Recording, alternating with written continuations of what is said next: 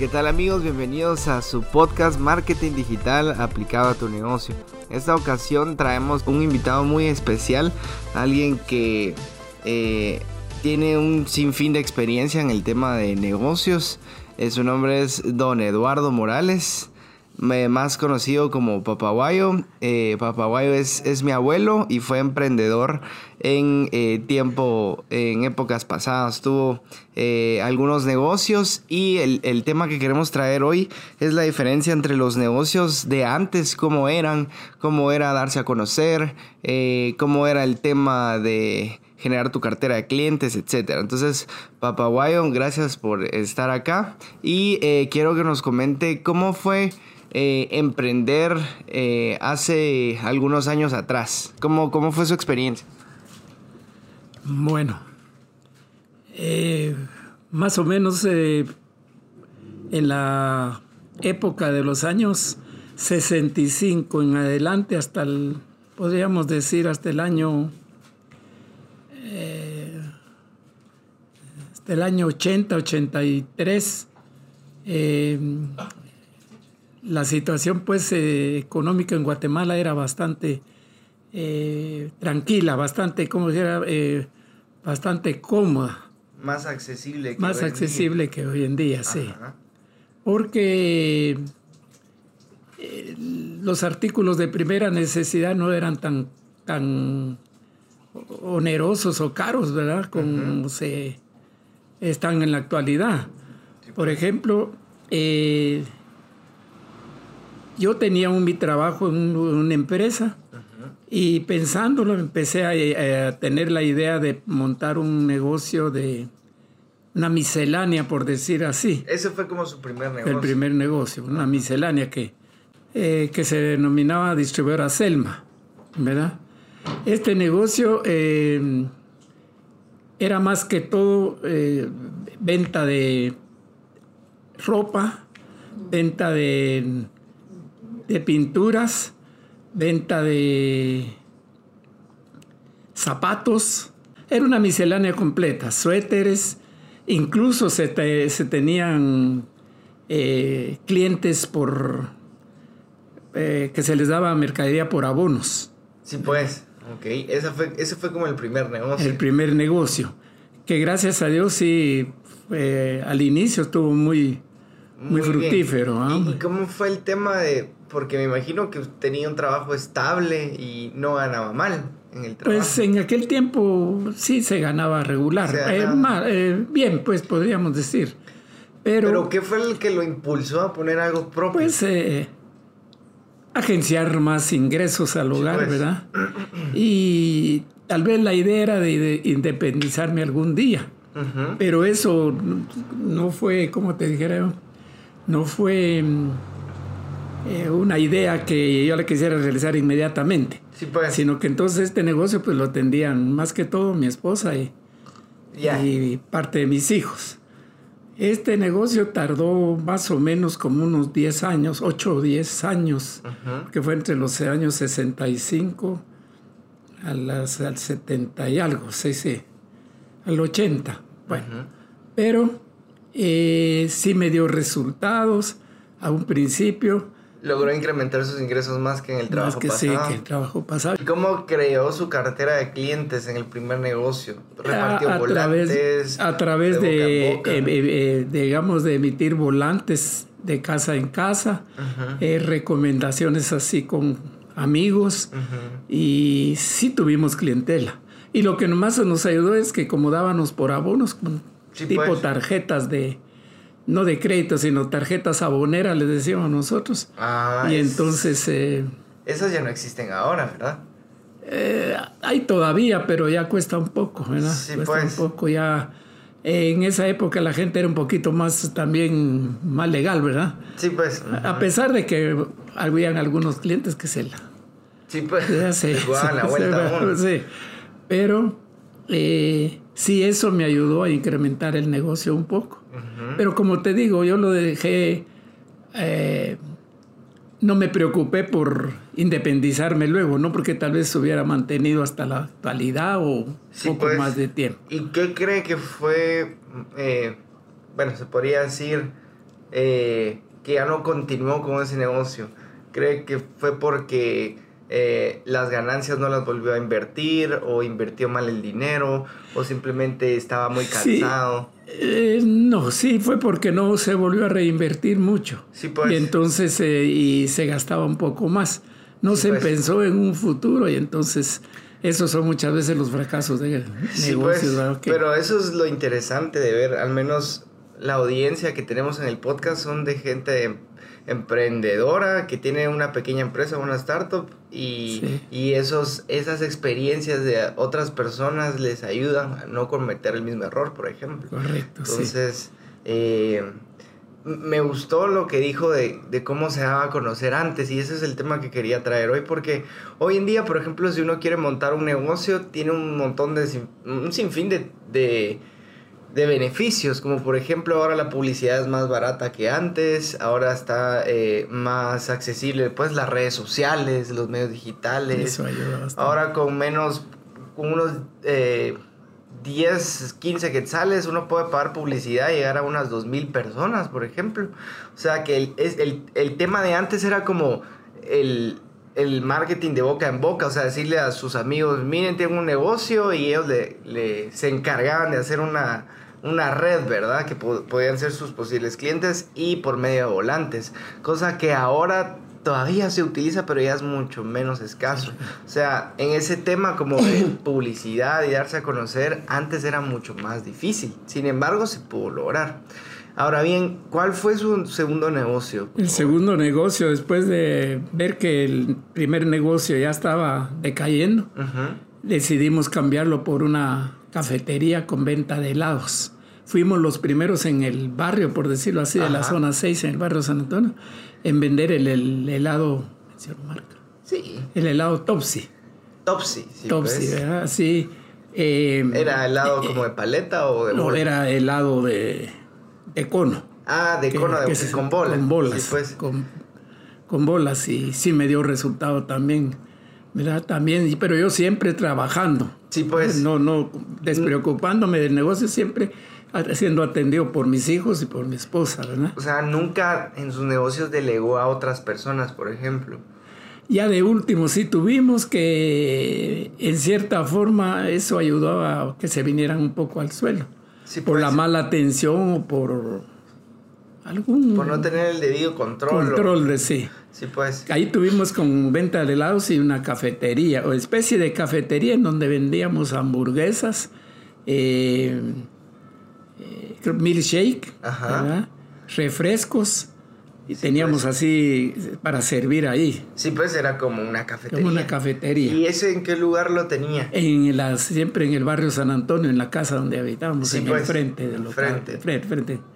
Esos no eran los helados Galaxia, ¿no? Eso fue, esos eran los famosos helados Galaxia. Sí, pues. Y la propaganda que hacíamos era que daban los volantes y ofrecíamos eh, premios, por decirlo así, o incentivos, ¿verdad? Que al juntar tantos tickets se pues. les obsequiaba un helado, en fin. Ah, ok. Pero ahí estaba haciendo marketing. Ajá, o sea, esa era una estrategia de venta y seguramente cuando hizo esas promociones incrementaron un poco más sus ventas. Ahora bien, ¿cómo se enteraba de hacer esas estrategias? ¿Usted se las inventaba? ¿Le decía a alguien de su familia?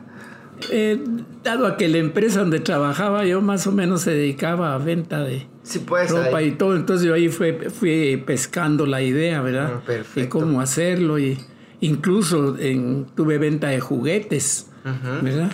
Ese fue como el siguiente negocio.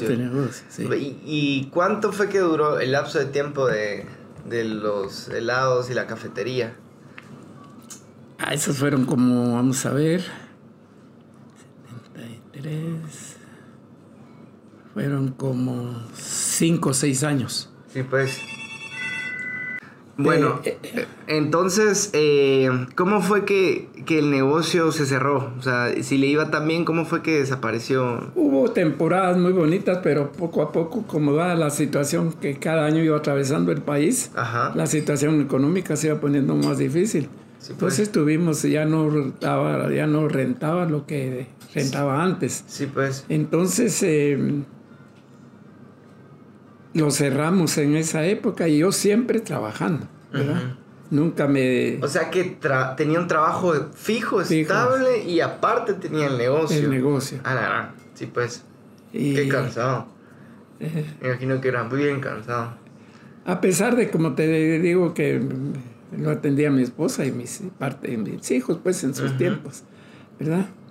Después eh, mantuvimos cerrado eso y nos cambiamos de casa, por decirlo así, porque mm, eh, la situación se estaba más difícil. Sí, pues. Entonces tuvimos que hacer traslado a otra casa aquí en la zona 6 siempre, en, por lo que era la Guardia de Hacienda. ¿Y qué hizo con toda la inversión que hizo en la cafetería? O sea, las sillas, las eh, todo Lo, lo, vendimos. Sí, lo pues. vendimos lo vendimos, ¿verdad? Y recuperamos alguna parte, pues, pero sí.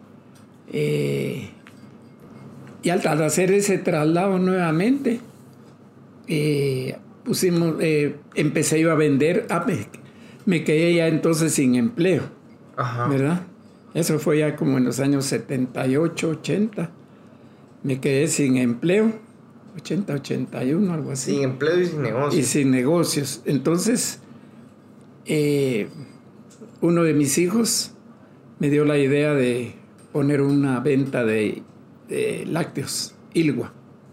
Y entonces él me consiguió que me dieran un tipo de pequeño depósito. Y empecé a vender quesos a domicilio, repartiéndolos en bolsa. Después, pues. pues mis propios hijos me ayudaban en bicicleta a repartir algunos quesos, crema, las tiendas y todo. Pero ya tenía local. Ya tenía el local, siempre en la misma casa donde vivía. Sí, pues. ¿Y ahí que en ese negocio cómo le fue? Eh, nos sostuvo mucho tiempo. Sí, pues. O sea, nos sostuvo mucho tiempo, porque era solo lácteos. Después pues. incrementé a meter tienda, eh, a meter artículos de primera necesidad, mejor dicho, y eso me sostuvo por muchos años. Te estoy diciendo que en todo lo que hice en negocio, esa tiendecita bien, fueron como 30 años, ya con...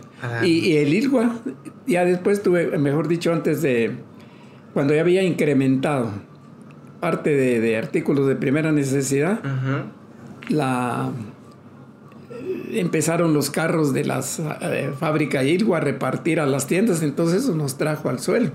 Entonces ya me pues. dediqué solo a lo que era la tienda, artículos de primera necesidad. Porque ya a domicilio ya lo tenían ellos y con paneles. Y ustedes con, bicicleta, por ejemplo, ya la gente prefería eso. Y más que vendíamos de vez en cuando, pero... Y después me quedé con la tiendecita durante casi 30 años, que ahí pues más o menos al principio estaba bonito el negocio también, pero como decía al iniciar la plática de que la situación económica cada año se ha ido poniendo más difícil. Sí, pues. Y no sé cómo irá a resultar ahora en estos tiempos porque yo la veo bastante dura. Sí, pues. Ok, pero vamos a que cuando hablamos desde el primer negocio hasta el último negocio que me dijo que era la tienda, sí. ¿qué creería, si usted podría retroceder el tiempo, qué haría diferente para los negocios? Para los en primer lugar, eh, contar con una inversión fuerte. Un poco más grande que la que tenía. Eh, atenderlo personalmente. ¿verdad? Tal vez si se diera el lugar en que se pudieran poner alguno, uno, dos o tres empleados, pero estarlo supervisando uno a cada instante, ¿verdad? sí, pues. Y entonces, eh, y reinvertir el capital, ¿verdad? No, no las ganancias las uno comiendo, como decimos, Y entonces, eh, y dedicarse al negocio completamente. Ya sería una visión solo por el negocio. Que eso, yo admiro a uno de mis hijos, a Byron, ¿verdad? Que él se dedicó a su negocio. Sí. Y completamente hizo mucho, triunfó mucho con ese, esos productos lácteos. Sí, pues. O sea que eh, prácticamente lo, de lo que eh, podría, si se podría regresar en el tiempo, podría arreglar, es reinvertir con las ganancias. Con las ganancias. Sí, yo creo que eso es, eso es un tema muy importante también que a veces tocamos aquí en el podcast porque muchas personas pues han cometido el, mismo error de tener un negocio y, hay abundancia. Y entonces cuando hay abundancia pues echan segundo nivel o se compran un nuevo carro, pero no saben que los verdaderos emprendedores y empresarios con las primeras ganancias, ellos no ven nada por el momento porque lo reinvierten casi el 90%. Lo reinvierten en más equipo, eh, más personal y así es como va creciendo la empresa y si va creciendo la empresa van creciendo las ganancias, ¿verdad? Entonces es un tema yo creo que bastante importante para tocar acá en este podcast para las personas que están empezando una pequeña empresa. O sea, decirles que las ganancias que tienen o que van a generar ahorita no es para ellos. Porque lo que a nosotros nos gusta decir en, en Shape y en este podcast es que un negocio, una empresa, por más que, por más que nosotros tuvimos la idea e hicimos la inversión, nunca es nuestra. O sea, el negocio es del negocio. Por ejemplo, las ganancias que salgan de la empresa o el negocio no es, ah, bueno, como yo hice, como yo creé el negocio, todas las ganancias son mías. Es, a mí me gusta compararlo como, como con un hijo, cuando uno lo educa y, le da todo, estudios y lo que, todo lo que se le tiene que dar a un hijo, pero cuando él crece, él toma su decisión, o sea, un hijo no es suyo, uno solo lo educa, le, le, da lo necesario y un poco más, pero al final el hijo es de él. Y igual pasa con las empresas. Sea que las ganancias que saque esa empresa hay que reinvertirlas hasta que algún día ya sean muchas y uno ya pueda gozar de una cierta parte. Los grandes empresarios, los eh, grandes, grandes empresarios como eh, Henry Ford o como el, el creador de Alibaba, siempre recomiendan eh, que uno se ponga siempre un sueldo. Por ejemplo, si es el dueño, eh, no que todas las ganancias sean para él o el 90%, sino que se ponen un sueldo jugoso, pero ese es solo un sueldo y eso que él es el dueño. O sea, ellos recomiendan siempre colocarse un sueldo que no sea más del 50%, porque siempre se tiene que reinvertir. Entonces yo creo que ese es un tema muy importante, papá para, para tomar en cuenta. Y eh, una pregunta más que le quiero hacer. Em, después de esto, después del último negocio que fue la tienda, ¿verdad? Que era la tienda que estaba en zona 6, que la que hasta yo conocí. Eh, después de eso ya no quiso poner ningún negocio. Eh, no, porque lamentablemente se enfermó mi esposa y entonces ya me dediqué a cuidarla. Se me, se, me había olvidado mencionar eso, que el terremoto tuvo mucho, eh, como te dijera, fue una de las causas que también eh, arruinara los negocios que teníamos, porque se cayó la casa y todo en el terremoto del año 76. ¿Y ahí qué negocio tenía? La de, de, Selma. Sí, pues el primero. Mm, sí, yo creo que eso afectó un montón a los negocios, porque pues actualmente no ha pasado ninguna catástrofe, pero me imagino que ahí no solo perdieron inmuebles, sino eh, seres queridos o empleados o, o, los clientes que tenían, pues se quedaron en la quiebra porque ya no tenían casa, ya no tenían eh, para estar comprando, pues. Entonces eso es como como un tema bien importante porque actualmente la tenemos más fácil, siento yo. Actualmente los que quieren empezar un negocio eh, la tienen mucho más fácil, o sea, pueden... pueden solicitar préstamos. Puede ser por los bancos, puede ser por la situación, por más que muchas personas digan que está mala, pues hay, hay oportunidades. Hay un dicho que a mí me gusta, que lo repito en el podcast pasado, que es una frase de Juan Diego Gómez, es un mentor que yo tengo, que es por el que, cual renuncié. Eh, Juan Diego Gómez es un emprendedor y empresario de Colombia que tiene un libro que se llama em, Hábitos de Millonarios, creo que es el, título. Pero en la parte de atrás dice una frase que a mí me impactó un montón y que dice, en el mundo hay dos tipos de personas. Y pone un escenario. Cuando hay un caos, o sea, un caos, eh, por ejemplo, como un terremoto o algo así. Hay dos tipos de personas, las que lloran y las que venden pañuelos.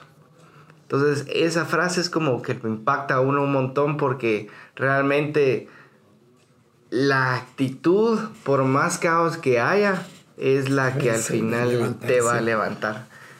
Entonces, eh, ¿qué le recomendaría a, a la audiencia si que está empezando un negocio en la actualidad?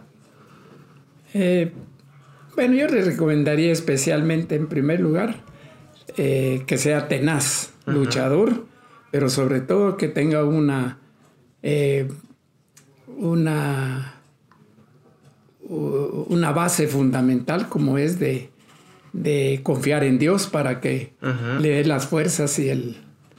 Eso, eh, eso creo que es vital para un emprendedor, o sea, vital eh, aferrarse a que lo van a rechazar muchas veces y va a fracasar muchas más veces. Pero el, emprendedor es el que se levanta más veces de las que se cae.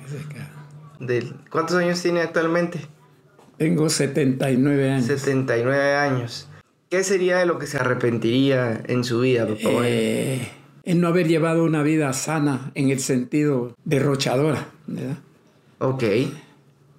Sí, porque, o sea, tuvo, estuvo, por lo que yo sé, estuvieron muy, muy bien un buen tiempo, ¿verdad?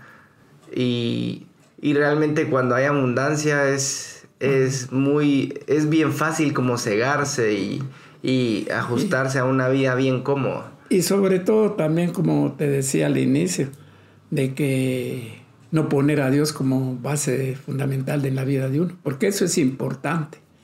Ok, entonces muchas gracias por su tiempo. Yo sé que eh, un montón de, de audiencia les va a servir esto. Quise tocar este tema porque es, como decía anteriormente, es muy diferente emprender en este tiempo y emprender en tiempos pasados. Y muchas veces tenemos que saber de dónde es que venimos, saber un poco de la historia, saber un poco del pasado para saber a dónde es que se quiere llegar y cómo es que se deben de hacer correctamente las cosas por más que las situaciones del emprendimiento han cambiado en cuanto al tiempo, en cuanto al caos, en cuanto a lo financiero, en lo económico, político, etc., eh, es importante saber cómo era antes porque hay algunas cosas que aún no han cambiado, ¿verdad? Entonces, eh, gracias nuevamente por su tiempo. Eh, esperamos que les hayan servido este, estos temas que tocamos el día de hoy con un emprendedor veterano que tuvo muchos negocios. Eh, entonces, Papá Bayon, gracias por su tiempo. Gracias. De verdad, gracias por, por estar acá. Y recuerden que somos marketing digital aplicado a tu negocio. Eh, este podcast, como lo repetimos en los podcasts anteriores, está únicamente para darles valor y para decirles que sí pueden comercializar una idea o un negocio. Solo tienen que tener las bases, la actitud y la motivación. De nada sirve tener aptitud si no hay actitud. Entonces, la actitud es la base de, un emprendedor y levantarse más veces de las que se caen. Entonces, eh, gracias a las personas que nos escuchan en Spotify, en Google Podcast, en Stitcher, en Anchor. Eh, muy pronto vamos a subir también los podcasts a la página web y a las diferentes redes sociales de eh, Shape. los invitamos a que los compartan si les interesó el tema o si tienen a alguien que tiene un negocio y creen que puede servirles estos podcasts, pues enhorabuena. Eh, gracias eh, a todos los audientes y hasta la próxima.